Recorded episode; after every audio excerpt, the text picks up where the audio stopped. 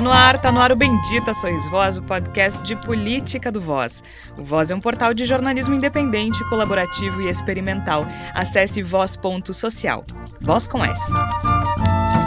E já que você está nos ouvindo, apoie o jornalismo independente. Cada vez mais é importante que o jornalismo se fortaleça. Nós temos planos a partir de R$ reais, cabe em todo o bolso Principalmente agora que a gente vai precisar muito da tua ajuda nesse segundo turno, né?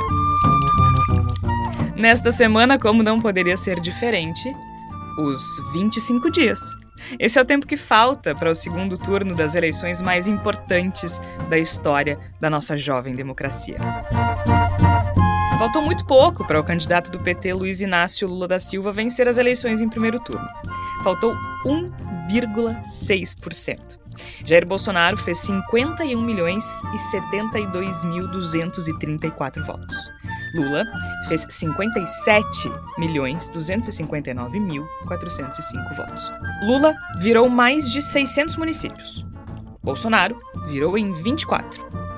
Bolsonaro fez 1,7 milhão de votos a mais que em 2018. É bastante. Lula fez 25 milhões de votos a mais que Haddad. É mais que bastante.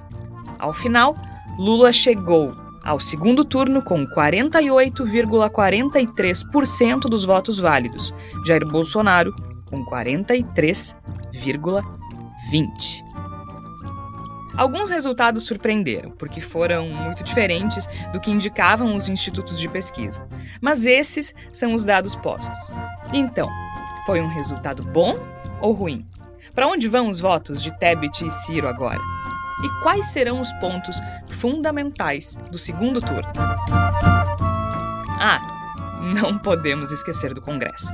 O PL, partido de Jair Bolsonaro, elegeu a maior bancada e diz por aí que é o mais conservador Congresso já eleito na história do Brasil. Será? Tá começando mais um Bendita Sois Vós. Chega mais! Eu sou Jorge Santos, participam a Flávia Cunha, o Igor Natucci e o Tércio Sacol. Flávia Cunha, seja muito bem-vinda. Não é, não estamos de ressaca como esperávamos, mas foi uma votação muito expressiva, né? Seja bem-vinda. Obrigada, Georgia, Igor, Tércio, nossos ouvintes. Pois é, quem foi que disse que seria fácil, não é mesmo? Né? Não deu para a gente acabar essa luta no primeiro turno. Eu confesso para vocês uh, que, mesmo não esperando né, que, que, que, acabasse no primeiro turno, fiquei um pouco decepcionada, não com a votação do Lula, mas com 43,20% dos votos para Jair Bolsonaro, com tudo que ele fez dá uma dorzinha no coração, dá uma certa decepção, mas como a Georgia falou, tem coisas boas acontecendo, realmente uma votação expressiva para tentar tornar o nosso Congresso, né, vai ser mais diverso agora. Eu acho que isso realmente é um fato positivo que a gente precisa se animar e ter força e resiliência para aguentar esses próximos 25 dias. Serão 25 dias do inferno, Igor Natush, provavelmente os piores que a gente já viu em termos de campanha eleitoral. Mas o Lula chega forte para esse segundo turno, né? As pessoas ficaram um pouquinho frustradas porque esperavam terminar logo no primeiro turno, mas provavelmente mais por um sentimento de não aguento mais do que racional, né? E faltou bem pouquinho mesmo, né, Igor? Seja bem-vindo. Muito obrigado, Jorge, Flávia, Tércio, ouvintes do Bendito Sois Vós. De fato, né, a gente tinha essa expectativa de que talvez pudéssemos encerrar esse, esse ciclo de horror, ou pelo menos marcar um ponto final, né, mesmo antecipado desse círculo de horror, a partir do primeiro turno eleitoral. Isso não aconteceu, né, acabamos tendo o que a gente esperava, né, uma, uma antecipação do segundo turno, mas que não foi suficiente para que o, a votação se encerrasse já nessa primeira rodada. Mas a gente vê o Lula ficando a 1,6 ponto percentual de conquistar a eleição no primeiro turno. Eu acho que isso é muito significativo. A votação do Lula foi muito alta e a gente teve também a situação de que, pela primeira vez desde a redemocratização, o presidente incumbente não ganhou o primeiro turno. Eu acho que isso também é muito significativo de como Jair Bolsonaro é uma figura que enfrenta majoritariamente a rejeição da população brasileira. A gente tem muita coisa com que se preocupar. Eu acho que um dos recados que a urna nos deu, e a gente vai falar mais disso durante o programa, é que o bolsonarismo continua como um movimento forte, provavelmente será muito mais prevalente do que nós gostaríamos. A gente torcia que fosse uma tosse democrática, que fosse uma espécie de consequência degenerada do, de, uma, de um descrédito político, mas não é isso. Ele vai ser um inimigo que a gente vai ter que enfrentar durante muito tempo. Mas a eleição me parece que ainda está bem próxima de se confirmar a favor de Luiz Inácio Lula da Silva. Eu só vou corrigir o Igor numa coisa. Eu não acho que seja bolsonarismo, eu acho que é extrema-direita mesmo. E a gente até falou isso no episódio passado, né? Que a Itália dava esse indicativo, que outros países estão mostrando a força da extrema-direita, e aqui no Brasil não é diferente, né, Tércio? Eu acho que às vezes a gente se apavora um pouco com alguns dados, mas o Brasil nunca foi um país progressista e a extrema-direita se fortalece no mundo inteiro. Não seria diferente aqui. Mesmo assim da mesma forma como nós falamos no episódio passado, a maioria do povo brasileiro quer mudar, né, Tércio? Seja bem-vindo. Obrigado, Jorge, Flávia, Igor. É, é claro que tá com, essa, com esse clima de essa festa virou um enterro, né? Porque as pesquisas davam indicativo de que acabaria no primeiro turno, ou pelo menos davam esse, esse cenário, né? Acho que o que machuca um pouco mais é o tamanho é, da, do avanço da extrema-direita no Senado e, e também nos estados, né? Muitos governadores bolsonaristas uh, ganhando a eleição e que de fato conforma, né? Que, que esse extremismo de direita ele não veio como uma onda, né? Ele, ele é algo perene. Uh, li, há, pouco, antes do programa aqui, para estudar para o programa, uma entrevista de um historiador de Harvard que dizia que essa é a terceira onda conservadora, né? Depois da proclamação da República de 1964 e a terceira onda que não arrefeceu com a desgraça da pandemia. Mas arrefece se o Lula ganhar, né, Georgia? Então eu acho que esse é o primeiro passo. Ele precisa conquistar 1,57% é, dos votos. Dá, né? Nós vamos conseguir. Então, então vamos lá, vamos, vamos apostar para tirar esses votos uh, da campanha do Ciro, da campanha da Tebet, de alguns remanescentes de partidos de esquerda que ficaram ali para trás, de alguns votos brancos e nulos, e, e, e eu acho que começa. É o primeiro alicerce a eleição do Lula para que a gente tenha um país. Uh, não vou falar pacificado porque eu não acredito nisso, mas que a gente tenha um país Nunca minimamente... foi, por que seria agora? É, exatamente, a luta de classes, né? Não é pacificado, mas que a gente tenha um, uma civilização. Acho que esse é o primeiro passo, né? Porque um, as pessoas estão muito magoadas, como a Flávia destacou ali, né? São 43% de brasileiros. É verdade, e dói, machuca pensar que quase metade da população uh, adere ao bolsonarismo, à morte, à tragédia, à destruição. Mas nós somos maioria. E nós vamos ganhar a eleição. A gente vai ganhar. E eu quero. É óbvio que eu fiquei frustrada também no domingo todo mundo ficou, inclusive os bolsonaristas. Acho que o Brasil está numa situação daquela que a Dilma falou uma vez que eu amo aquele áudio, né? Que a Dilma dizendo: uh, ninguém vai ganhar nem perder, porque vai todo mundo perder, né? Ninguém ganhou nem perder, porque quem ganhar ou quem perder vai perder. Uh, e a gente ficou, acho que o Brasil inteiro ficou com essa sensação no domingo, assim, né? Todo mundo acreditava que venceria no primeiro turno por motivos diferentes, né? Quem acreditava na vitória do Lula era porque era um indicador possível das pesquisas de opinião. Quem acreditava na vitória de Bolsonaro em primeiro turno era porque não acreditava nas pesquisas de opinião. Então, o motivo era diferente, mas no final das contas todo mundo ficou um pouco frustrado. Mas eu acho que aqui, ainda mais já se passaram dois dias da eleição, a gente pode esfriar um pouco a cabeça e olhar para os números de uma maneira mais objetiva, que também eu acho que é isso que a gente deve a quem nos ouve e a quem nos acompanha há quatro anos, né? E eu, assim como a gente falou na abertura, na abertura não, né? Nessa, na, na abertura das nossas conversas aqui, uh, eu não acho que tenha sido um resultado ruim, muito pelo contrário. Acho que foi um resultado muito bom muito bom. E tem um dado que eu não falei na abertura, porque eu falei aqui dos números frios, né? Faltou 1,6% para o Lula vencer em primeiro turno, então é muito pouco. Jair Bolsonaro fez 51 milhões, Lula fez 57 milhões. Então o Lula tem mais de 6 milhões de vantagem aqui.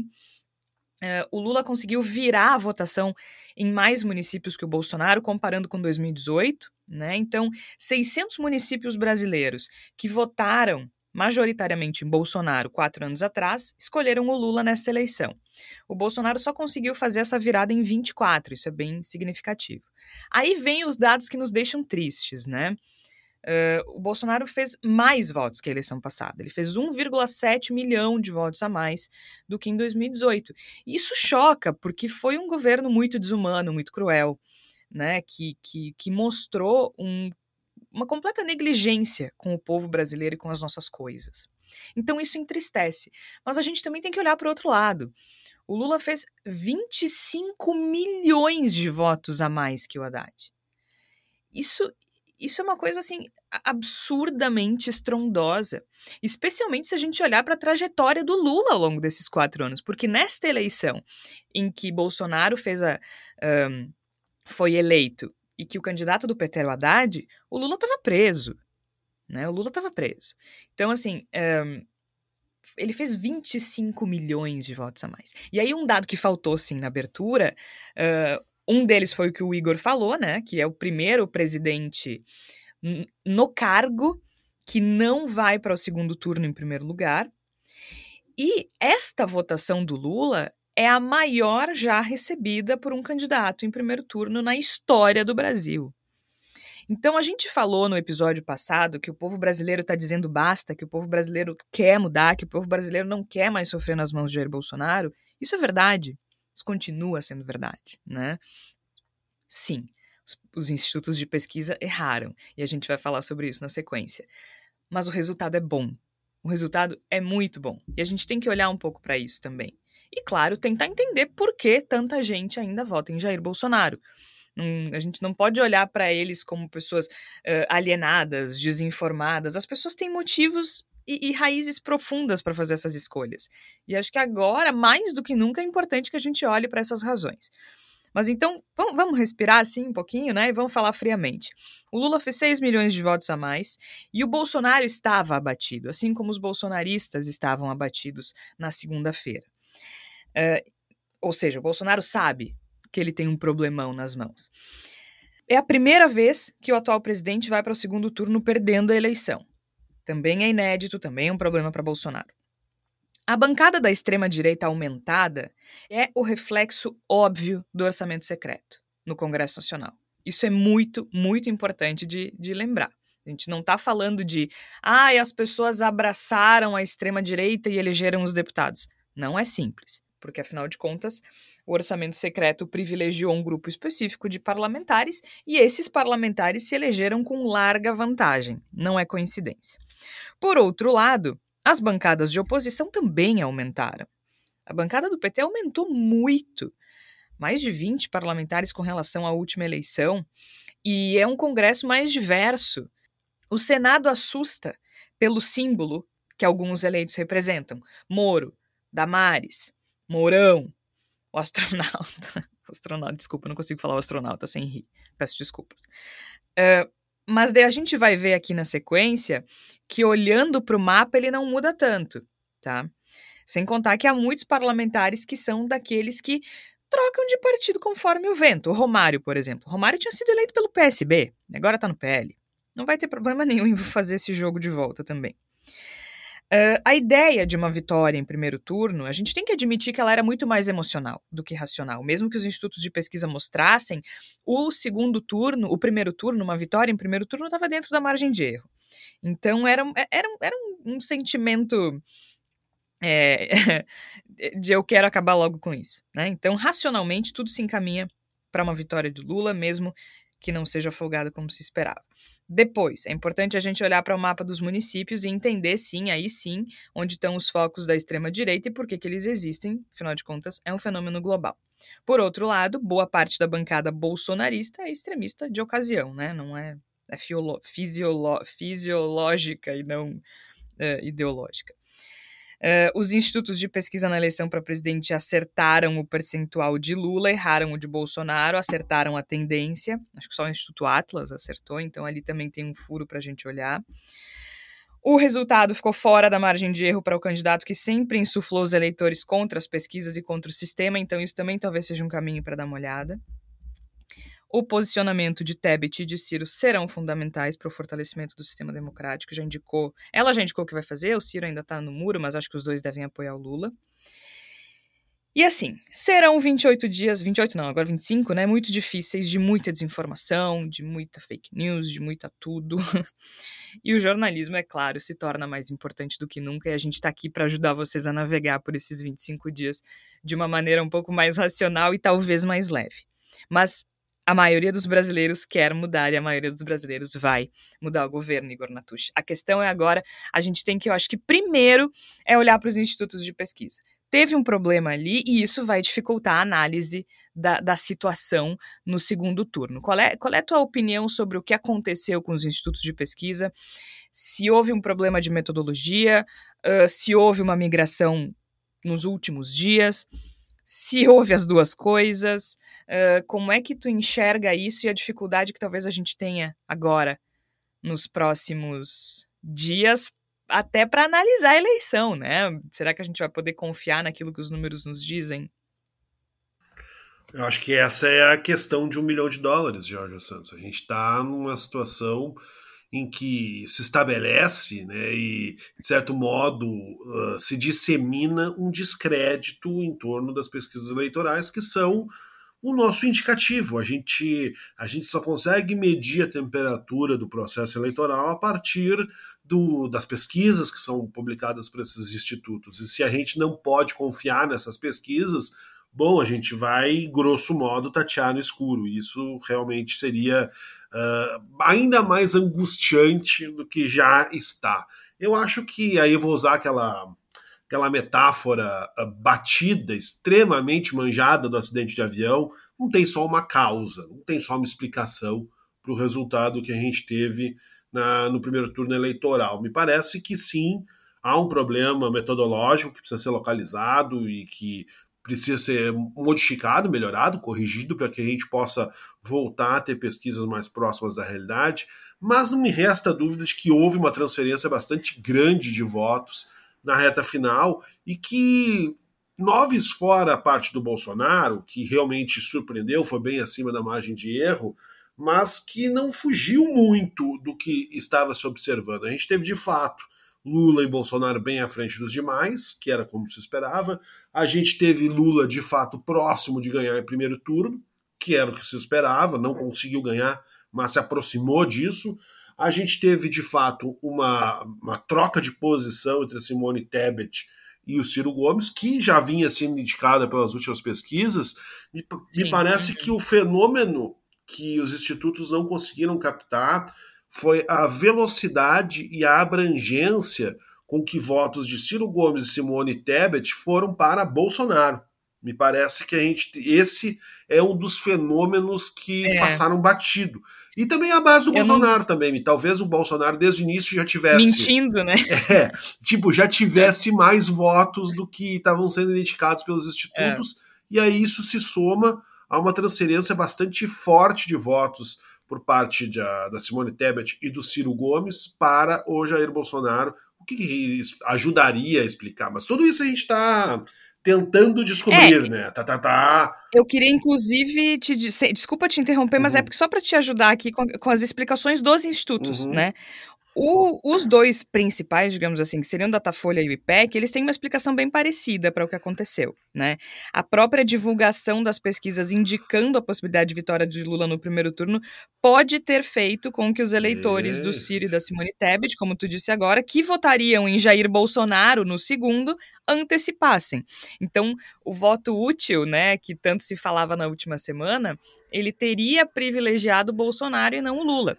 Então, a explicação desses dois institutos é que a informação fornecida pelas pesquisas ajudou os eleitores a fazer a escolha de última hora e a maioria dos eleitores que votariam em Bolsonaro no segundo turno de, de Ciro e de Simone já votaram agora com medo de que Lula vencesse no primeiro, o que não aconteceu com aqueles que pretendem votar no Lula ou em branco. É, né?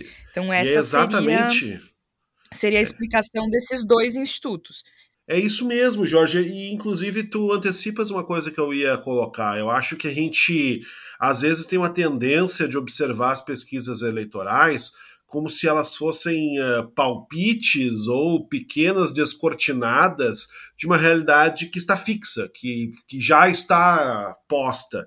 Que é, é por isso que se diz, ah, a pesquisa errou. Ela errou, mas quando a gente diz que a pesquisa errou, às vezes a gente diz algo do tipo ela não conseguiu adivinhar o resultado final. E não é isso, porque o próprio resultado final é influenciado pelas pesquisas. A pesquisa influencia o eleitorado. Então a gente, a gente na verdade, está lidando com um cenário que se modifica o tempo inteiro, que está ao tempo todo se modificando, também influenciado pelas pesquisas, também influenciado por esses números.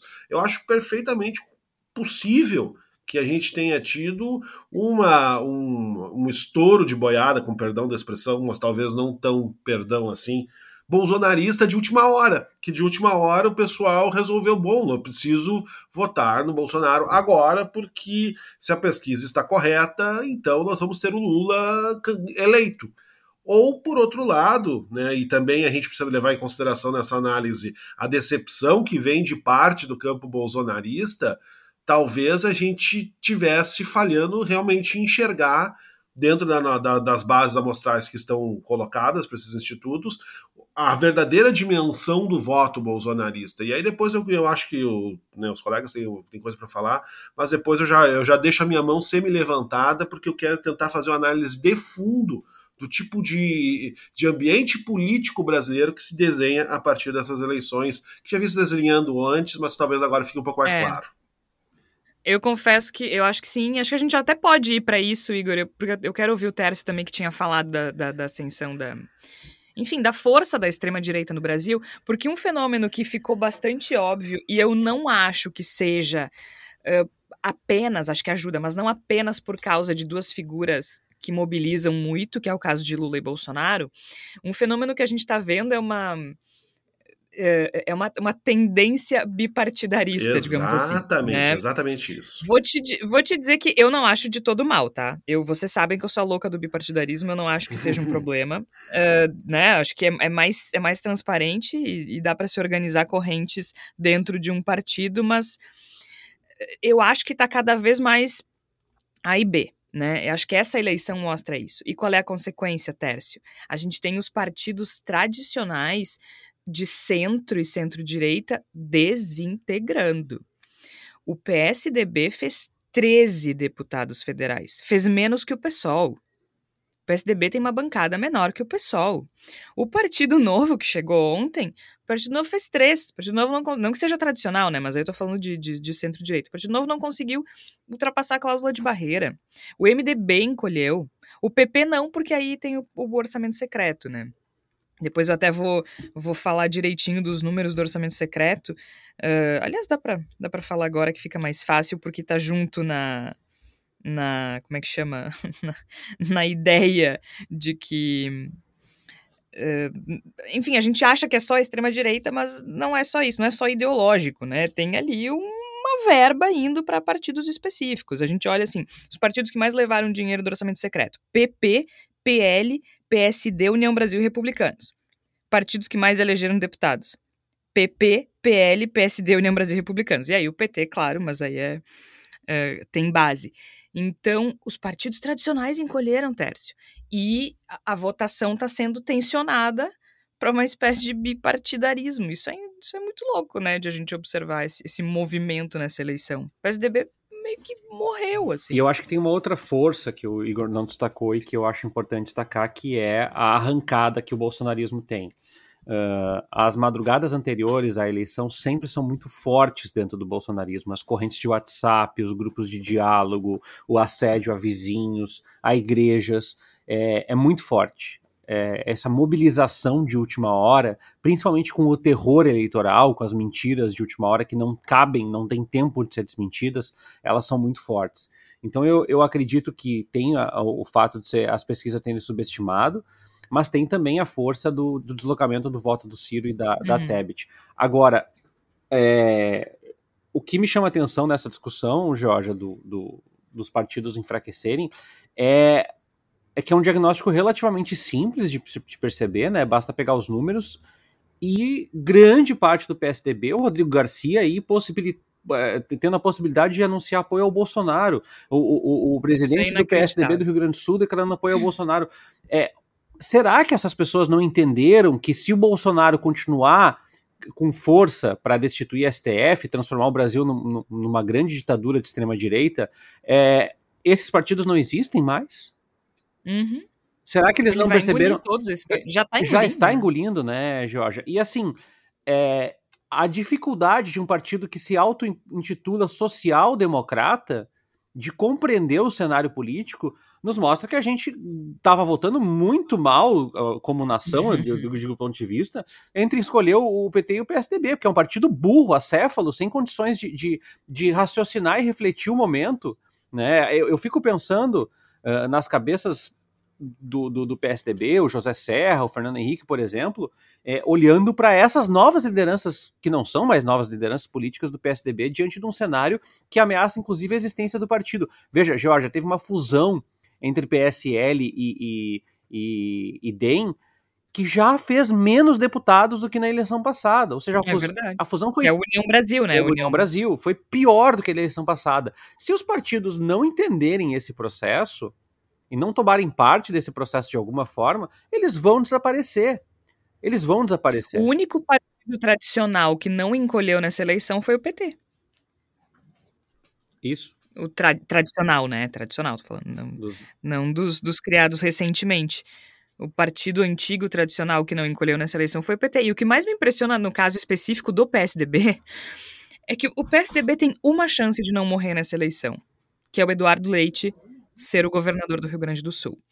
Aqui no Rio Grande do Sul, para os nossos ouvintes que, que nos acompanham de outro estado, uh, tem uma disputa entre o Nix Lorenzoni, que eu tenho certeza que é um nome que vocês conhecem, não é mesmo? Foi ministro de Jair Bolsonaro, era do DEM, agora está no PL, uh, passou para o segundo turno com 36% dos votos, se eu não me engano.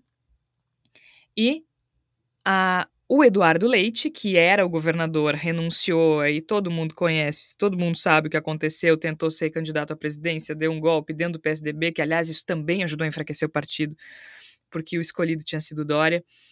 O Eduardo Leite passou em segundo lugar.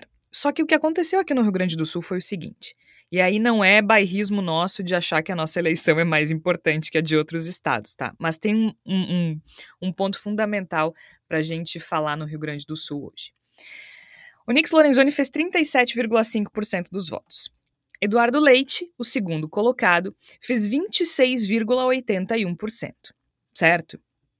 Acontece que o terceiro colocado foi Edgar Preto, do PT, que fez 26,77% dos votos.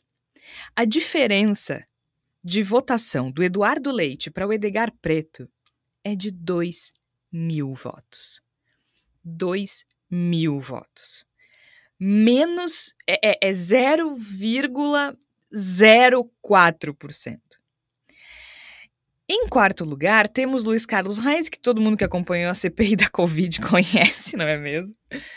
O DJ Raul não fez campanha para ele e ele fez apenas 4,28% dos votos. Mas são votos que vão todinhos para o Onix. Não precisa nem analisar muito aí. Então vamos botar aqui em vez de 4,28 vai 4, tá?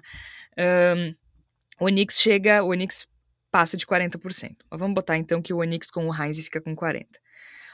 Temos ainda Argenta, que é um empresário riquíssimo aqui do Rio Grande do Sul que concorreu pelo PSC, que fez 2% dos votos. Então vamos botar ali que o Onix vai para o segundo turno tranquilinho com 43% dos votos válidos. Aí é, tem uns pingados do novo, aí tem o PDT que provavelmente não votaria no Onix, mas, é, talvez anule, PSTU, PCB e tudo, PSB e tudo mais. Então, o Onix está indo para o segundo turno com 43% dos votos. Isso significa que o Eduardo Leite, a única chance do PSDB não morrer, uh, depende dos votos do PT. Depende dos votos do PT. E aí o presidente do PSDB no Rio Grande do Sul faz o quê? Declara apoio a Bolsonaro. A chance do PSDB é, é, o PT, é, é, é, fazer um acordo com o PT e o PT diz assim: beleza, o Eduardo Leite não precisa apoiar o Lula, Porque isso também é um problema para ele. Se o Eduardo Leite apoia o Lula para pegar os votos do, do, PT, ele pode perder o que ele já fez, o que ele já fez no primeiro turno. Então o PT teria que dizer assim: "Ah, OK, não precisa apoiar o Lula, mas então me dá São Paulo". Só que aí é o que tu falou, né, Tércio? A gente tá vendo mobilização do PSDB de São Paulo para votar no Bolsonaro.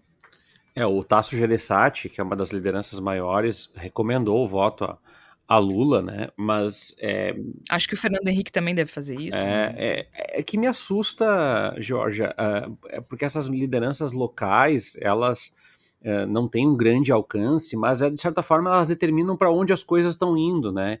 E, e para mim é um pouco é um pouco bastante assustador. E a outra leitura que eu queria fazer é que é importante a gente lembrar que o outro candidato é o Lula o Lula é o único candidato capaz de aglutinar forças nesse momento no campo da centro-esquerda. No entanto, também é uma figura de rejeição extraordinária. Então, esse é um elemento muito importante discutir, porque ao mesmo tempo que nós não temos outra candidatura que pudesse fazer esse movimento de aglutinar eh, energia em torno dele, o Lula carrega consigo é, a rejeição não apenas do antipetismo, mas do antilulismo. Então, é, é, é uma eleição também de rejeição. Por isso, a minha defesa é que a campanha do Lula seja amplamente é, é, sustentada no antibolsonarismo, na rejeição ao bolsonarismo. Porque não é uma eleição de debate, ah, mas eu não li as propostas. Amigo, deixa para lá as propostas agora. Nós precisamos derrotar é. o bolsonarismo e mostrar, escancarar as vísceras do bolsonarismo, que fedem muito. Né? Então a gente precisa é. escancarar isso na saúde, na educação, no meio ambiente, na vida das pessoas, na inflação, no desemprego, para mostrar que a candidatura de Bolsonaro é pior é, e, e, fazer esse, essa rejeição entre alguns eleitores do Ciro e da Tebet é, pender mais para o bolsonarismo. Eu concordo, Georgia, que é muito difícil. Eu fico pensando que é muito difícil alguém chegar indeciso a essa altura ou, ou chegar com uma dúvida a essa altura. Mas nós precisamos desses votos, né? É, acho que o cálculo é, é, é assim: tem uns 10 milhões de votos aí em disputa, tirando as abstenções e, que aí é, é, imprevisível, né? Mas tem uns 10 milhões de votos em disputa, o Lula tem uma vantagem de 6. Um, o Lula tá num, numa boa situação, mas não dá para baixar a guarda, que nem disse o Igor antes de começar o, o episódio, é tipo um jogo 2 a 0 aos 35 do segundo tempo, né? Exatamente, né? O, digamos que a partida está muito bem encaminhada, mas tem que, tem que ter a presença de espírito para chutar a bola para o mato, para fazer uma retranca um pouco mais fechada, tem que segurar esse resultado. Eu já, eu, eu já, já vou passar para a Flávia dar a opinião dela, mas eu queria aproveitar essa deixa que o Tércio falou a respeito da exploração do, do antibolsonarismo, porque eu acho isso um elemento muito importante nesse rearranjo político que nós estamos tendo, no sentido de construir uma espécie de bipartidarismo à brasileira, que é mais ou menos o que a Georgia tinha comentado, e eu concordo muito com ela nessa leitura. Eu acho que a gente está tendo uma, esse rearranjo de peças, essa reconstrução do cenário político brasileiro, ela está se dando talvez pela primeira vez a partir de dois gradientes. A gente costumava ter um gradiente que era o antipetismo. O antipetismo não, talvez não tão raivoso outrora quanto ele é atualmente, mas sempre a organização da, da, da, segunda força, digamos assim, naqueles tempos de PT, PSDB, etc., era contra o, o PT, era contra o Lula, era contra a esquerda, e esse era um gradiente muito importante. E agora o bolsonarismo surge, surge como segundo gradiente tão forte quanto, né, que também aglutina forças do outro lado. Então a gente já passa a ter uma construção que é muito mais radicalizada em sua origem, porque se muito do que define a personalidade do que hoje a gente chama de bolsonarismo é o sentimento antipetista, eu acho que cada vez mais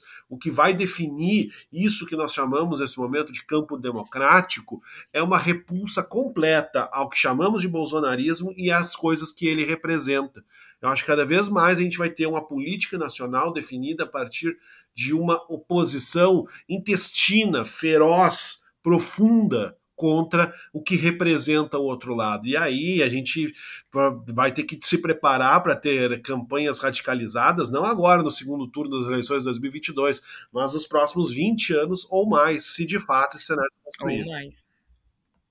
Eu quero aproveitar que a, que a, que a Jorge Teres comentaram sobre as eleições aqui no Rio Grande do Sul para dizer que não é que me chamou atenção, né, mas é que eu acho que representa muito esse momento político que a gente está vivendo, quando o Onyx Lorenzoni ele puxa uma oração quando ele fica, né, quando, naquela fala tradicional uhum. dos candidatos, né, depois do resultado do primeiro turno, ele puxa uma oração. Isso para mim diz muito. Isso seria impensável se a gente for pensar, ah, vamos lá, cinco anos. Não importa, o candidato poderia ter né, a sua religiosidade, sua fé, mas ele não deixaria isso tão explícito. Né? Então, eu acho que esse é um outro elemento muito importante né, que o bolsonarismo e a extrema-direita trazem para o campo político, né, essa questão religiosa, dizerem que ah, não, a nossa religião é a certa, nós somos a favor de Deus, Deus está com a gente, orem aqui com a gente para a gente chegar no segundo turno e conseguir ganhar o governo do Estado, que é no, no caso da, daqui do Rio Grande do Sul. Mas, de qualquer maneira, eu acho que tem como a gente fazer essa comparação no, no campo nacional, porque eu acho que também essa vai ser, um, vai, ser um, vai ser um elemento que vai ser trazido muito durante esses dias uhum. de campanha, né? Essa, essa coisa de. Já começou, né? Essa semana já começou com, com maçonaria e satanismo. A galera já começou a enlouquecer nas redes sociais. Isso, exato. E, e eu acho que isso, isso é uma questão que acaba sendo. que se a gente for pensar, né? A, assim, racionalmente, não deveria nem ser pauta de debate nenhum, né? E até porque, assim, Lula não é satanista, né? A gente sabe que não.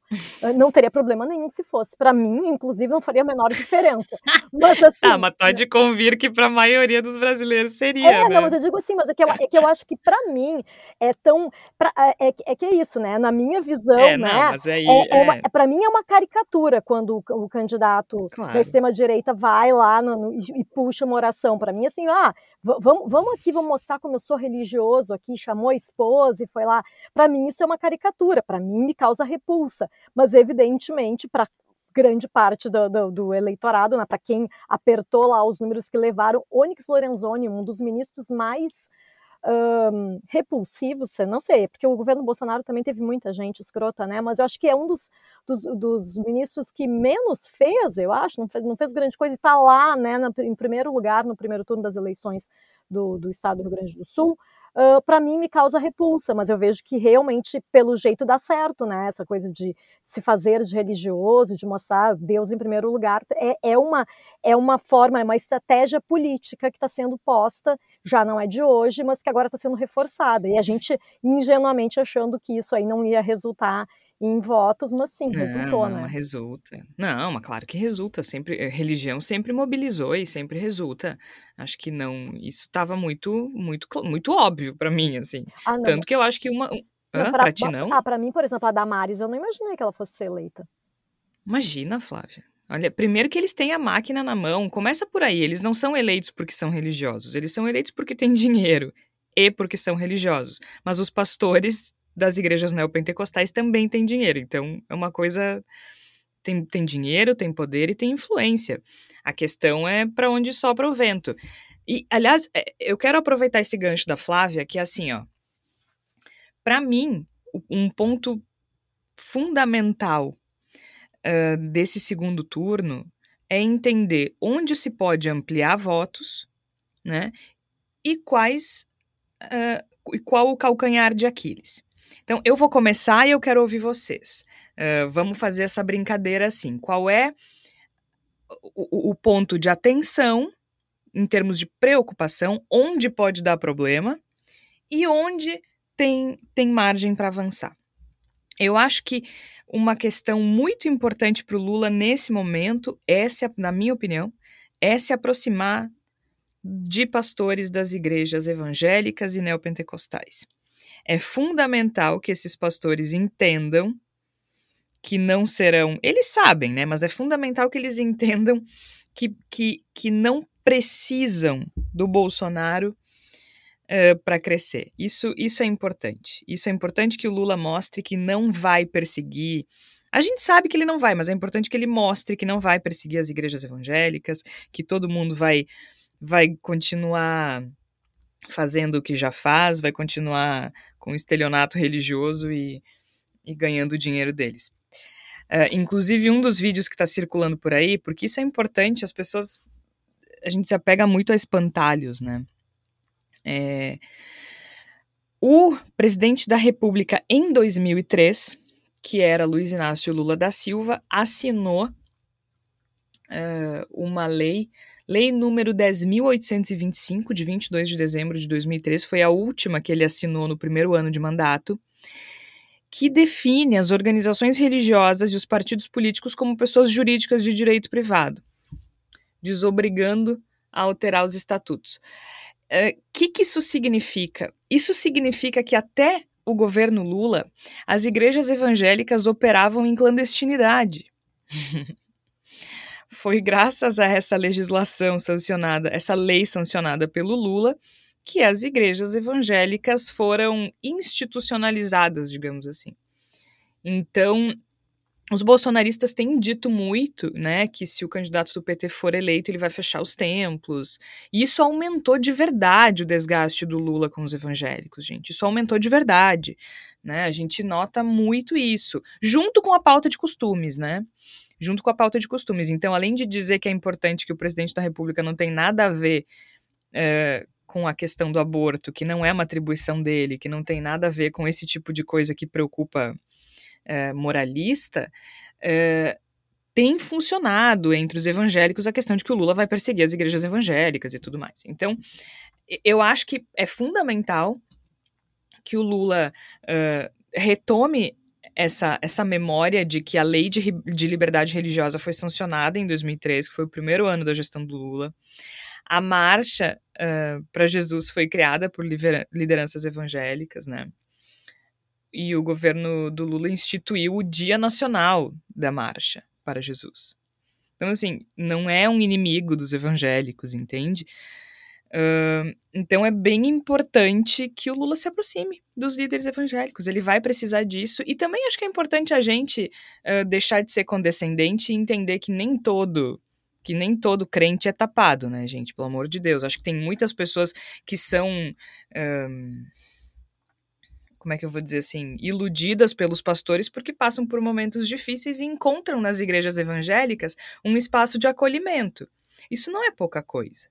Não se pode, não se pode olhar para os crentes como a gente olha para os pastores.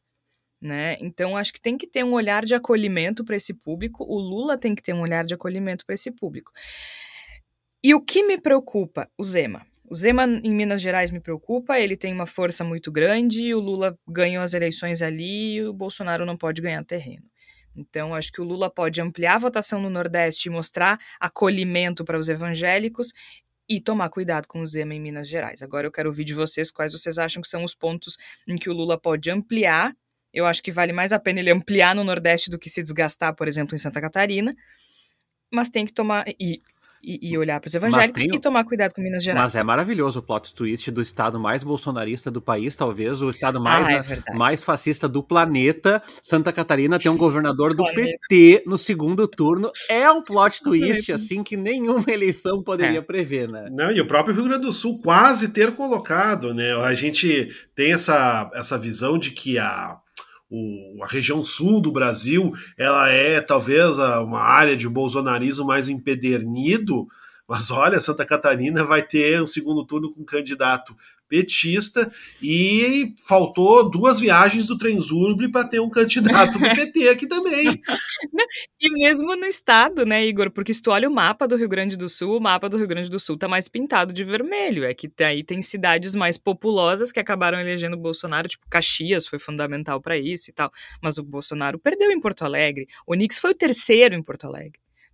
né? O, o Leite e o Edgar ficaram ali empatadinhos e o Onix foi o terceiro. Mas aí tem história também, tem Fórum Social Mundial, tem orçamento participativo. É que a galera do resto do, do Brasil acha que gaúcho é tudo tosco.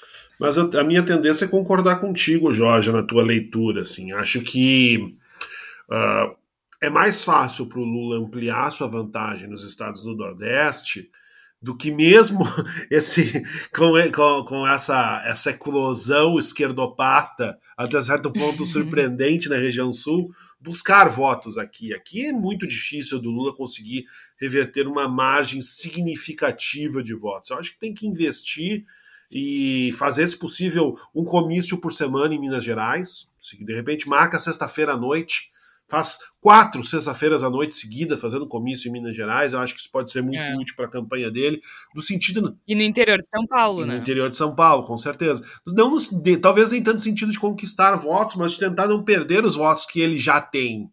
E que me parece que isso é mais importante no que se refere especificamente a Minas Gerais. Ele venceu Minas Gerais nessa, né, nesse primeiro turno e ele precisa vencer Minas Gerais no segundo turno. Então ele tem que segurar o máximo possível os votos de que ele dispõe. E eu acho que é fundamental. Aí eu estou chovendo molhado, eu estou dizendo que a água molha, que o fogo queima, que o sol ilumina, mas é fundamental que se tenha o apoio expresso da Simone Tebet e do Ciro Gomes.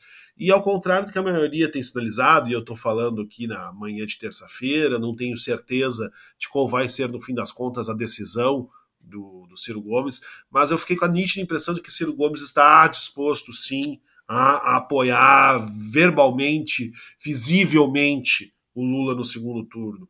Talvez. E a Simone também. Não, a Simone, né? a Simone, a Simone eu nem menciono. Muito direto. Eu acho que ela foi muito é. clara na, na sua posição, acho que ela fez uma fala muito forte. E chamou os partidos na China. Isso, muito forte, uma fala, uma fala incisiva, que a gente pode até considerar talvez histórica, dependendo dos rumos da eleição, porque ela foi muito clara, mesmo não dizendo vou apoiar o Lula e quero que vocês apoiem o Lula, mas só faltou isso. Fora isso, ela foi muito clara com relação ao que desejava. Me parece que o, o, PDT vai apoiar o Lula, o Carlos Lupe já fez essa, essa, sinalização, e que Ciro Gomes, a família Gomes, deve ir com o Lula. E eu acho que isso ajuda, ajuda bastante, porque me parece que, e aí concordando com o que se falou antes a respeito da leitura que Datafolha tem sobre o que aconteceu na passagem do, do, da votação do primeiro turno, esses votos que estão disponíveis e que foram de Tebet, que foram de Ciro Gomes, são em sua maioria votos potenciais de Inácio Lula da Silva. E eu acho que a partir do momento em que esses candidatos dão empurrão, isso é sim decisivo para a eleição e tentar buscar talvez um pouco das abstenções também, desse pessoal que não votou, que não foi votar, tentar sensibilizá-los com relação à importância absoluta, perene do que está acontecendo no país, de como esse segundo turno ele é uma escolha civilizatória, como ele é uma escolha uh, paradigmática do que vai ser o país.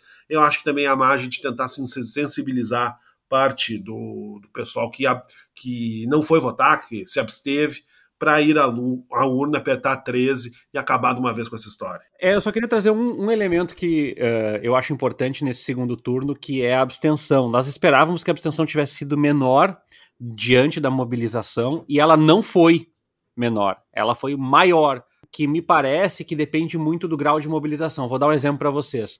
É, Bahia. Bahia tem segundo turno, por uma margem exígua, né? Então é um estado que vai ao segundo turno para eleger governador e presidente. Rio de Janeiro. Rio de Janeiro é um estado que não vai para o segundo turno. E aí a chance daquele eleitor se deslocar nas regiões. Uh, onde ele não tem uhum. segundo turno, acaba sendo menor, que é uma conta a ser colocada aí. É, e tem uma outra conta que eu acho que é importante ser colocada também, é que o Lula fez uma grande votação em áreas periféricas de novo, que é uma coisa que o Haddad tinha perdido um pouco em relação ao, ao bolsonarismo. Então, também tem que fazer uma, uma campanha de adesão, é, de presença no, no, no segundo turno, para os eleitores mais pobres, principalmente para que a base do Lula se mobilize e ganhe votos entre esses uh, eleitores que, que foram de abstenção, porque também é uma forma de perpetuar. Como a Georgia falou, não é todo mundo que vota no primeiro turno que vai no segundo, vice-versa, né? Uh... E tem uma outra coisa, né, Tércio? Uh, nessa eleição, eu não houve, houve, por motivos diferentes, mas as filas estavam bem maiores. Muita gente estava na fila e foi embora não quis ficar esperando, né? O próprio Rodrigo Pacheco, presidente do Senado, ficou duas horas na fila, parece. Né? É, eu acho que isso é, é, esse é um dado importante também de se, de se analisar. E, por fim, além das, das campanhas, das estratégias, agora tudo leva a crer, como eu falei que o Rodrigo Garcia deve apoiar Bolsonaro e Tarciso, né, no, no segundo turno em São Paulo, eu acho que, além disso, que impacta o eleitor, também é importante fazer uma campanha um pouquinho mais agressiva, mais assertiva. É, e eu acho que isso cabe tanto para a campanha do Lula quanto para eleitores, nós eleitores que não vamos votar em Jair Bolsonaro. Porque é, esse constrangimento, de alguma forma, esse medo principalmente para quem ainda tem condições de se manifestar, ele favorece o bolsonarismo, né? Ele dá a sensação de que o bolsonarismo é muito maior do que realmente é. Repito, é grande, é grande, o bicho é grande, o monstro é assustador, mas ele fez 43% com quatro anos de governo e orçamento secreto nas costas. Ou seja, e toda a máquina na mão. Ou né? seja, o Lula fez 48,4% dos votos. Ele precisa de menos de 1,6% dos votos para se eleger. Então, nós não podemos perder isso de vista, porque a campanha do. Já tinha colunista político falando na segunda-feira, na, na madrugada de domingo para segunda, dizendo que era notório que as chances do Bolsonaro virar a eleição era enorme. Eu não sei como que isso é notório né? Que a campanha do Lula espera uma virada. Como que a campanha do Lula espera uma virada? Isso não faz nem sentido. tem, tem que rir, né? É tipo tem assim, agora eu vou usar a analogia do futebol de novo. Tá 35 do segundo tempo, 2 a 0 E aí o comentarista diz: é notório que esse time vai Não, perder. entrou, entrou. É que, que o, é que o time é... tá perdendo, colocou um centroavante. Então, não, é óbvio que vai virar, botou um centroavante. Vai virar. Porque, assim, pelo amor de Deus, tá? Eu concordo plenamente com a Jorge que o Zema é um elemento eh, que pode criar problemas do ponto de vista eleitoral. Mas aqui entre nós, o Zema apoiar o Bolsonaro é, de novo, é o sol que aquece, é o, sim, é o frio que, que a gente tem que se agasalhar, é, só... é água que molha. Todo mundo sabia que isso ia acontecer. É. Não, e outra, assim, vamos, vamos fazer o seguinte rapidão aqui antes de falar do Congresso. Quero falar da, do Congresso diverso com a Flávia. Mas antes disso, ó, vamos, vamos olhar os, os estados, como é que ficou, então? Porque daí a gente vai também ver palanque, né? Bom, vamos, eu, eu não tô começando pelo Rio Grande do Sul por bairrismo, eu tô indo na ordem do G1 aqui, tá? Rio Grande do Sul, Onix Lorenzoni 37,5, Eduardo do PL, Eduardo Leite PSDB. Aqui o Bolsonaro tem um ou dois palanques, dependendo da, é, da inteligência dos líderes do PSDB. Se souberem fazer essa troca com São Paulo, Eduardo Leite tem chance. Se não, não. Mas o palanque do Lula aqui diminui. Uh, São Paulo, Tarcísio e Haddad. Bom, um palanque para cada um. E aí o Lula precisa usar o Geraldo Alckmin no interior, né? O Alckmin sempre foi muito forte no interior de São Paulo e precisa entrar em ação agora. Eu sei que ele tá curtindo a campanha, mas tem que parar de se divertir e fazer e pedir voto. Minas Gerais, uh, Zema, novo, 56% eleito, uh, declarou apoio a Jair Bolsonaro na terça-feira de manhã. Rio de Janeiro, aqui é uma coisa interessante. Por quê? O Cláudio Castro, do PL, se elegeu com 58,67% obviamente apoiando Jair Bolsonaro. Marcelo Freixo, do PSB, numa campanha toda errada, cheia de problemas, cheia de atrito com o PT, embora ele apoiasse o Lula e o Lula apoiasse ele, 27,38%. Só que no caso do Rio de Janeiro, o Lula tem mais chance de ampliar a votação sem o Freixo no segundo turno. Por quê? Porque tem figuras importantes do Rio de Janeiro e que são boas de voto, que apoiam o Lula, mas não estavam fazendo campanha para ele porque eram contra o Freixo. Por exemplo, o prefeito Eduardo faz. Então agora o Lula vai ter cabo eleitoral no Rio de Janeiro com mais força de voto do que ele tinha no primeiro turno. Isso vai ser curioso. Inclusive, muita gente votou em Lula e Cláudio Castro, tá? É, é o Neguinho da Beija-Flor, parece, até acho que botou. Mas então tem uma. Rio de Janeiro vai ser interessante de observar. Distrito Federal ganhou Ibanez Rocha com 50,3, em segundo ficou o candidato do PV. O Distrito Federal é amplamente bolsonarista e eu não acho que seja um estado que vale a pena investir tempo, né? Espírito Santo está interessante, PSB, candidato do PSB 46,9 e o candidato do PL, Manato 38,48, então os dois vão ter palanque no Espírito Santo, é um estado que pode se ampliar a votação. Acre, uh, no Acre é bolsonarista, né? Bolsonaro ganhou, o candidato do Progressistas, Gladson Camelli, ganhou com 56%, Jorge Viana, do PT, perdeu com 24%.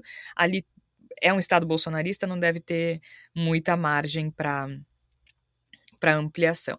Alagoas, MDB Paulo Dantas, 46,6, Rodrigo Cunha União Brasil 26,7. Aqui o Lula tem palanque pode ampliar. Palanque do MDB no caso, né? E também o o Renan Filho, acho que se elegeu, né? Senador, se não me engano. Depois a gente fala do Senado. Amapá, Solidariedade ganhou primeiro turno. Ali o Lula pode. Não, não vai ter segundo turno, então o Lula também pode uh, ter alguma, alguma ampliação. No Amazonas, o Lula ganhou, foi acho que o único estado do norte que o Lula ganhou, se não me engano.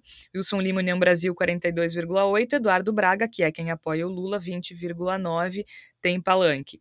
Bahia. Bahia, o Lula fez uma votação astrondosa, mas pode aumentar, porque o Jerônimo do PT foi com 49,45. Já pensou, gente? Aí é para matar, né? Pro segundo turno. E o ACM Neto, União Brasil, 40,8. Ceará, Eumano de Freitas, PT, eleito. Sem contar que ali o Ciro fez uma votação boa e isso deve ir para o Lula. Ali no Ceará, o Lula pode crescer muito. Goiás, Caiado ganhou, a gente não precisa perder tempo. Maranhão tá eleito o Carlos Brandão do PSB, 51%. Lula também pode ampliar. Não tem palanque porque não tem segundo turno, mas aí essas pessoas podem se dedicar a, a pedir voto para o Lula, né? Não se preocupam com a própria eleição. Mato Grosso, União Brasil eleito no primeiro turno com 68% dos votos válidos. Ali também acho que dá para ir para frente. Mato Grosso do Sul tem segundo turno e bem apertado. O primeiro foi com Capitão Contar, PRTB, 26,71, Eduardo Riedel, 25,16 do PSDB. É, o PSDB ele está no segundo turno em três estados: o Rio Grande do Sul, o Mato Grosso do Sul e na Paraíba. O João do PSB foi com 39,65 e o Pedro Cunha Lima, que é do PSDB, e, foi com 23,9. E Pernambuco, Jorge? Mas... Ah, é verdade. a Raquel Lira, também, né? A... Que, que Aliás, uma tragédia, tragédia que né? aconteceu, né? É, horrível. Uh, no Pará, o Helder Barbalho ganhou com 70% dos votos, apoia Lula. O candidato do PL fez 27, então ali o Lula tem pode crescer ainda mais. Ratinho Júnior ganhou no Paraná do Requião, 69,64. Aí, é, bom, elegeram Deltan, Moro, tipo, né, próximo. Uh, Pernambuco, Marília Reis, 23,97, Solidariedade.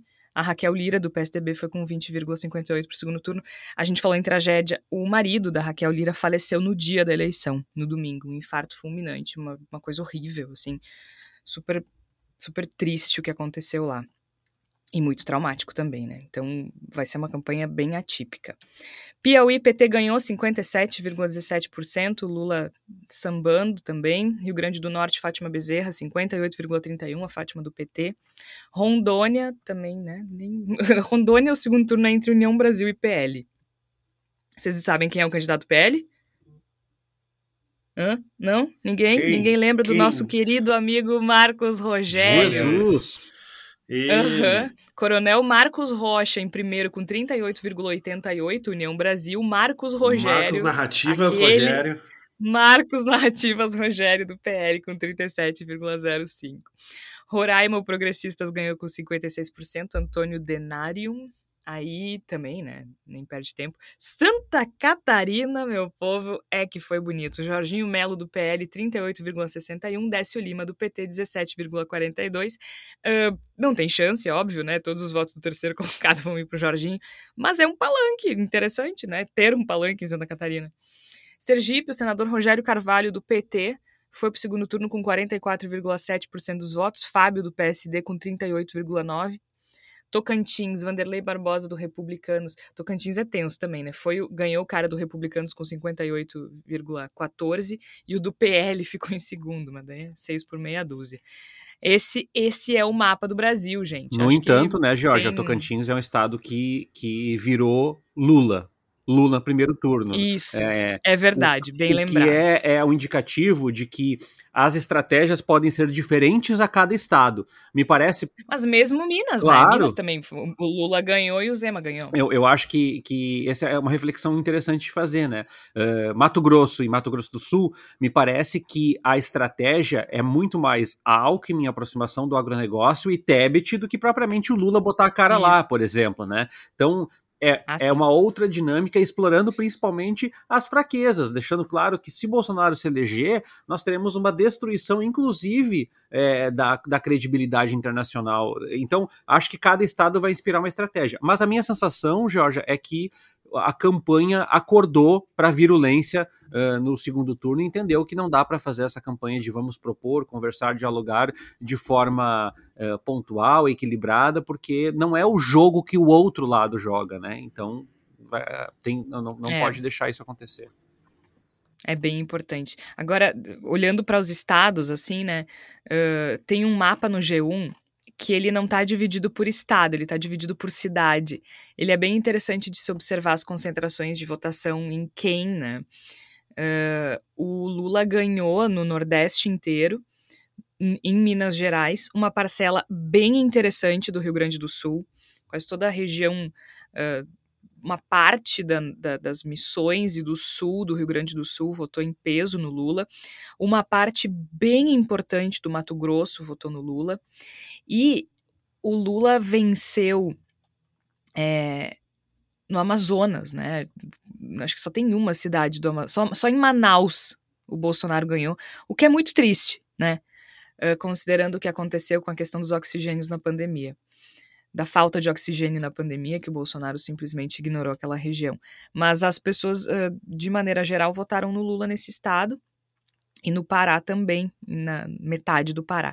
Mas por que, que eu tô falando desse mapa dos municípios? Porque se a gente olha, a gente consegue traçar o arco do desmatamento bem direitinho ali, na, onde o Bolsonaro tá, tá mais forte nesses estados aí do, do norte e do centro-oeste. É bem, bem curioso and triste. Mas vamos falar de coisa boa, gente? Porque assim, ó, eu sei que quando a gente pensa em congresso, a tendência é achar que, é, que foi horrível, tá? E sim, hoje o episódio vai ser um pouquinho mais, mais longo, mas a gente já vai se encaminhar para o final. Por quê? Bom, vamos lá. Catástrofe, Senado tomado por bolsonarista, Câmara dos Deputados, o PL tem a maior bancada, vamos todos morrer. Olha só, vamos olhar para o Senado rapidão. Acre, Sai PP, entra União Brasil. Mesma coisa, né? Alagoas. Sai Collor, entra Renan Filho. Eu nunca achei que fosse dizer isso, mas virada para a esquerda. Amapá. Davi Alcolumbre, reeleito União Brasil. Mesma coisa. Amazonas, o Marazis reeleito, PSD, tá mais para a esquerda agora. Bahia, Otto Alencar, PSD, também, não é esquerda, mas tá com Lula. Ceará, Tasso Gereissati sai, entra Camilo Santana né? Tasso Gereissati do PSDB, Camilo Santana do PT, virada para a esquerda. Distrito Federal, sai Regufe, entra Damares. Foi mais para a direita, mas ele era do Podemos, então dificilmente tem uma votação que ele fosse votar diferente da Damares, por mais que ela seja mais direita que ele, sabe? Isso é interessante a gente observar. Espírito Santo, sai Rose de Freitas, entra Magno Malta, foi para a direita. Goiás, sai Luiz do Carmo, PSC, Uh, desculpa, eu não falei antes. Arroz de Freitas, MDB, Magno Malta, PL, foi para a direita. Luiz do Carmo, PSC, sai, entra Wilder Moraes, PL, na mesma. Maranhão, sai Roberto Rocha, do PTB, entra Flávio Dino, do PSB, aliás, que bela eleição, virada para a esquerda. Mato Grosso, sai Wellington Fagundes, ah não, é reeleito, desculpa, Wellington Fagundes, do PL, reeleito, mesma coisa. Mato Grosso do Sul, sim, foi para a direita, sai Simone Tebet, do MDB, Tereza Cristina, do PP. Mas veja bem, não, não foi para a direita. A Simone Tebet ela não é bolsonarista, mas com certeza ela e a Tereza Cristina votam exatamente do mesmo jeito no Senado. Tô mentindo? Não, né? Minas Gerais. Sai PSD Alexandre Silveira, entra Cleitinho PSC. Foi um pouquinho para a direita. Pernambuco. Sai Fernando Bezerra Coelho do MDB, entra Tereza Leitão do PT. Aí não é só uma virada para a esquerda de partido, mas vamos lembrar que o Fernando Bezerra era líder do governo Bolsonaro. Então, é, é, é, é mais importante ainda. Piauí, sai Eumano Ferrer do PP, entra Wellington Dias, do PT, esquerda. Romário reeleito, ele era do PSB, mas agora está no PL, mas dá na mesma, né? Pará, sai Paulo Rocha, entra Beto Faro, os dois do PT, mesma coisa. Paraíba, Nilda Gondim, MDB, entra Efraim Filho, União Brasil, vira um pouquinho para direita, mas mesmo assim, ah, acho que teria um, tem um impacto muito pequeno em votação. Uh, Paraná sai Álvaro Dias do Podemos, entra Sérgio Moro do União Brasil. Aí uma das análises que eu vejo é que foi ainda mais para a direita. Gente, são a mesma pessoa, sabe? São. Desculpa. São. É a mesma pessoa. Rio Grande do Norte, aí sim é, foi ruim, sai Jean Paul Prats do PT, entra Rogério Marinho do PL, foi para a direita. Rio Grande do Sul, sai Lazier Martins do Podemos, entra Milton Mourão, mesma, mesma pessoa. pessoa. Rondônia, sai Assir, eu não sei sobre Gurgax, Gurgax, do PDT, entra Jaime Bagatoli, do PL. pelos partidos é uma virada para a direita, mas não conheço as pessoas. Roraima, sai Telmário Mota, do PROS, entra doutor Irã, do PP, pelo partido dá no mesmo. Santa Catarina, sai Dário Berger, PSB, entra Jorge Saif, do PL, sim, para a direita. São Paulo, Sai José Serra do PSDB, entra Marcos Pontes do PL, foi para a direita. Sergipe, sai Maria do Carmo Alves do PP, entra Laércio do PP, mesma coisa. No final, Tocantins, sai Cátia Abreu entra do PP, entra a professora Dorinha do União Brasil. A gente pode ter uma tendência a dizer que foi para a direita, mas a Cátia Abreu, apesar de ser nossa amiga, ela não, não deve votar muito diferente. Então, a gente tem a esquerda virou cinco cadeiras da direita. Tá? A direita virou cinco da esquerda e tem as reeleições. Então, não, não piorou, gente. É, a gente se apavorou porque né, é Moro, é Damares, mas na hora de votar um, um projeto, não, não, não, não, não mudaria muito esses votos na prática, tá? Uh, a gente só tinha, não pode esquecer também que só tinha um terço das cadeiras do Senado em disputa. Quem mais perdeu assento foi quem? O centro. PSDB, PROS, MDB, PSD, esses partidos perderam sete. A esquerda ganhou dois.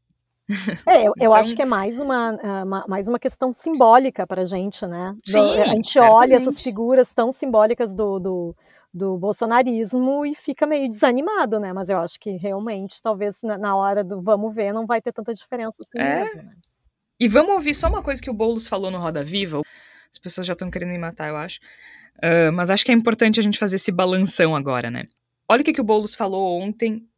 Ontem, a pessoa que acha que trabalha em rádio. Olha o que, que o Boulos falou na segunda-feira à noite no Roda Viva, depois de ser entrevistado como deputado federal mais votado de São Paulo. E eu acho que explica muito essas cadeiras que o centro perdeu no Senado e também no Congresso, e também eh, essa, essa, esse derretimento de partidos como o PSDB e o MDB, de certa forma.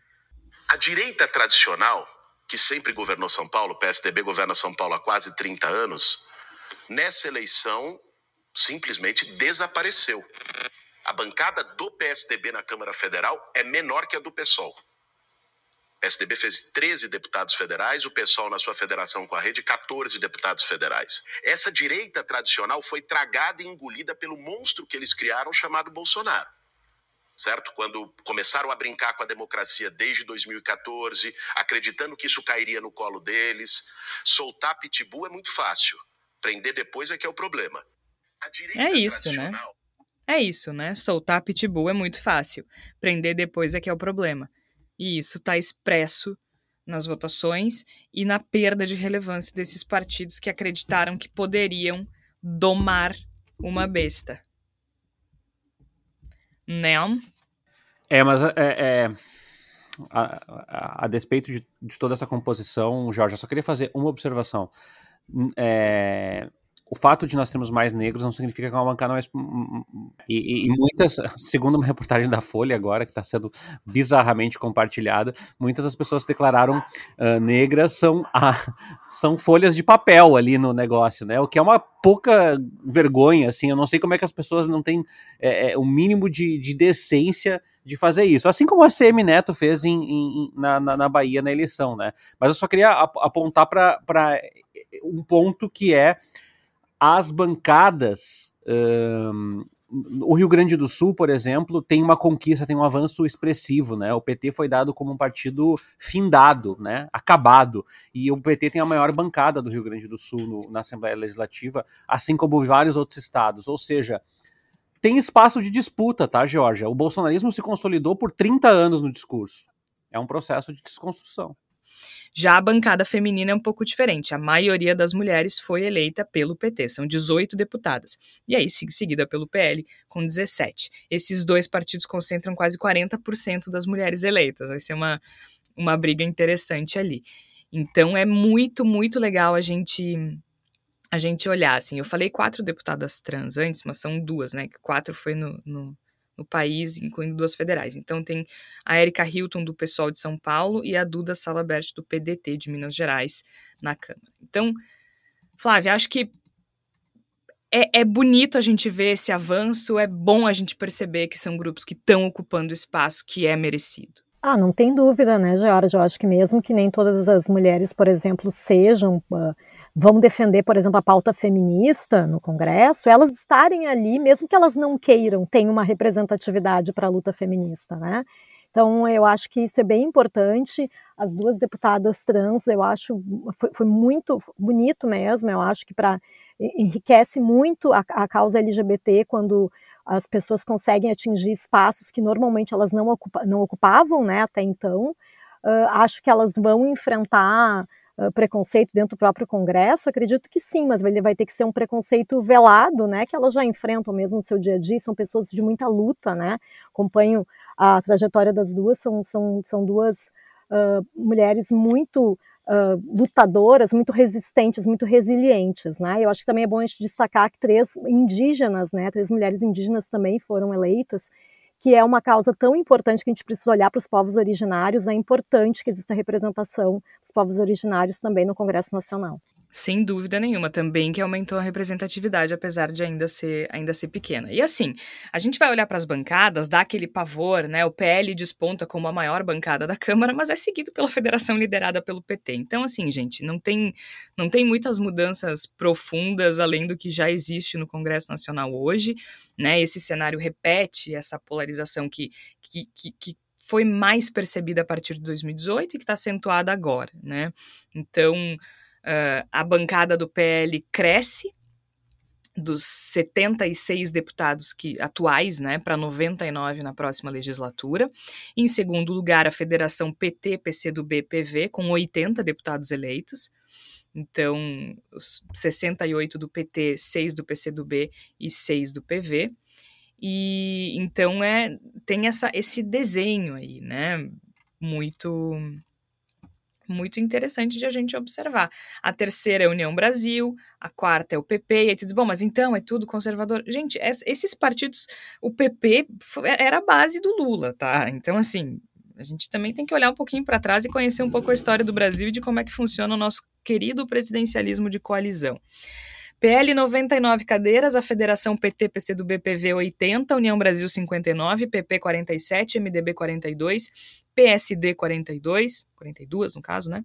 Republicanos 41, uh, a Federação PSDB Cidadania 5, mas o PSDB 13, né? Pouquíssimo, PDT 17, PSB 14, PSOL Rede 14, Podemos 12, Avante 7, PSC 6, Patriota 4, Solidariedade 4, Novo 3. Novo ficou abaixo da cláusula de barreira, então não vai ter direito à estrutura de liderança, não vai ter direito à verba. Bom, nunca usaram, então talvez tivesse sido esse o objetivo. E não vai ter direito a tempo de TV e também na próxima eleição não precisa ser convidado para debate. PROS 3 também, PTB, que faleceu, uma, né? Que morte horrível do PTB.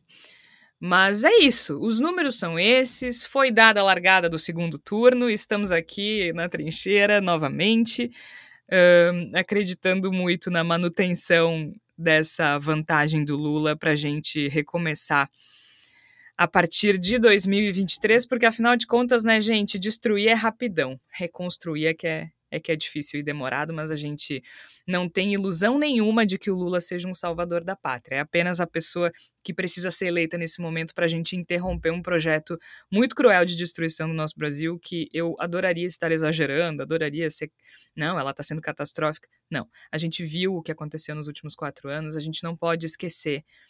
E a gente precisa tirar o Bolsonaro do poder também em memória das 700 mil pessoas que morreram em função da Covid-19 enquanto ele ria, enquanto ele dizia que era gripezinha, enquanto ele dizia que era frescura, que era coisa de maricas.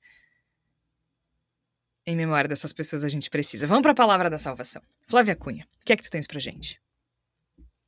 Olha, eu não tenho uma palavra da salvação específica, mas eu vou tenho aqui uma palavra para quem talvez esteja aí nos ouvindo e que esteja como eu, assim, ainda enfrentando o impacto de ter que aguentar uma segundo turno, sabe? Realmente, assim, nesse momento, a gente, todo mundo preferia, no fundo, que tivesse acabado já no primeiro turno, né? A gente que está desse lado da trincheira.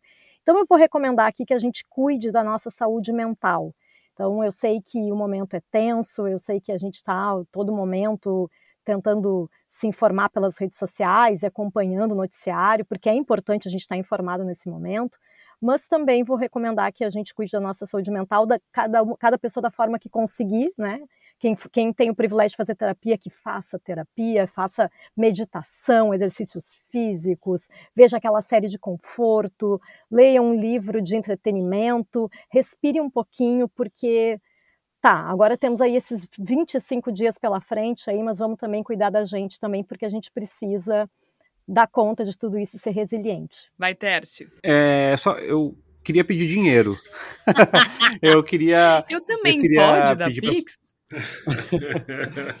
Uh, eu queria pedir para as pessoas nos apoiarem, Georgia. É, a gente foi receber o prêmio Ana Matra semana passada e do nosso lado lá tava Record, tinha, né, agora no prêmio CNT, vários jornais, Folha de São Paulo, Estado de São Paulo, e a gente tá lá, só que a gente tem uma redação de quatro pessoas trabalhando remotamente e, e, e a gente quer fazer mais, mas a gente precisa de dinheiro e eu fico orgulhoso de nós estarmos representados nessas premiações, mas a gente quer causar mais impacto e a gente quer ser apresentado para mais gente.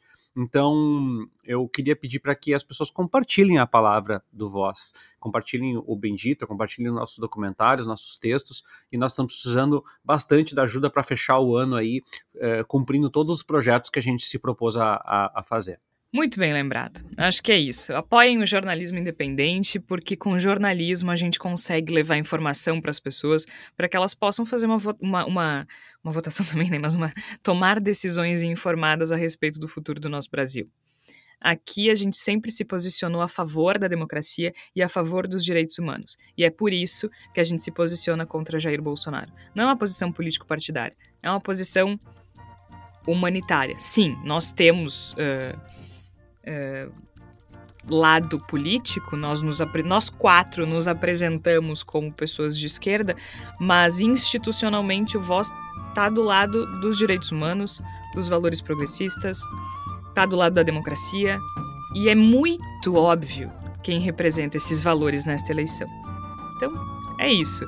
A gente vai até o dia até o dia 30 terminar todo Bendita Sois Vós fazendo L e, e dizendo para votar 13 no dia 30. E lembrando para que vocês conversem com as pessoas que talvez estejam em dúvida ou que possam mudar de ideia. É isso que vai fazer a diferença no final das contas. Certo? A gente volta na próxima semana. Até lá!